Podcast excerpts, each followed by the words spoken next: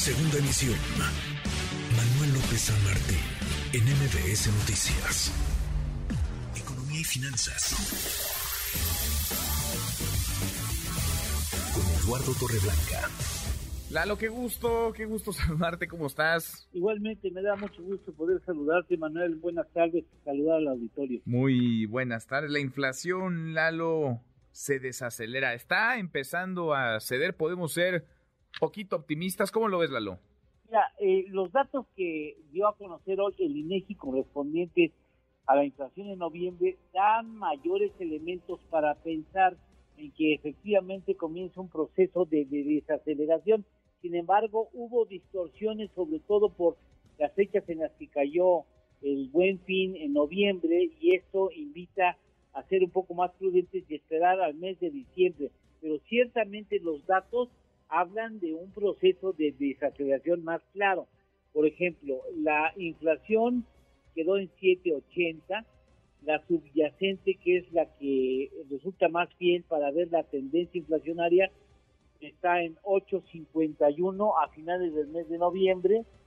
Eh, me parece que eh, en todo el año no mostró un solo descenso de inflación subyacente y, en ese sentido me parece que vale la pena esperar a que den los datos finalmente de diciembre. La inflación, sin embargo, general es la menor en cinco meses anteriores.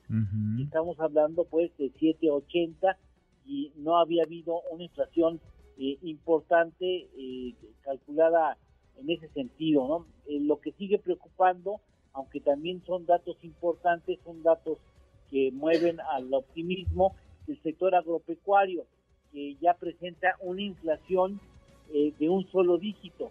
Inició el año en 15.32, venía en el mes de diciembre de una inflación de 15.78%, no había habido un solo mes en donde no tuviera dos dígitos, excepto en el mes de noviembre donde ya ofrece un 8.51%. Mucho ayuda y valdría la pena señalarlo la caída de los precios en los energéticos.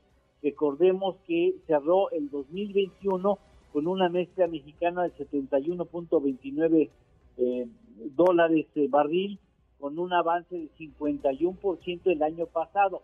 Hoy está en 62 dólares, estamos hablando de una contracción de 13% y en ese sentido, pues sí, los, eh, los, los componentes energéticos ayudan en mucho a tratar de atemperar las presiones inflacionarias.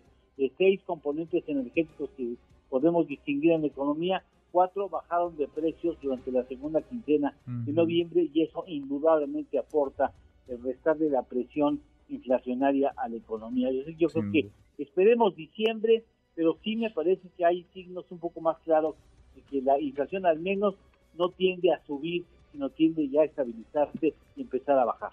Pues qué bueno, sería una extraordinaria noticia. Ojalá, ojalá, porque vaya que lo necesitamos. ¿Lalo, tenemos postre?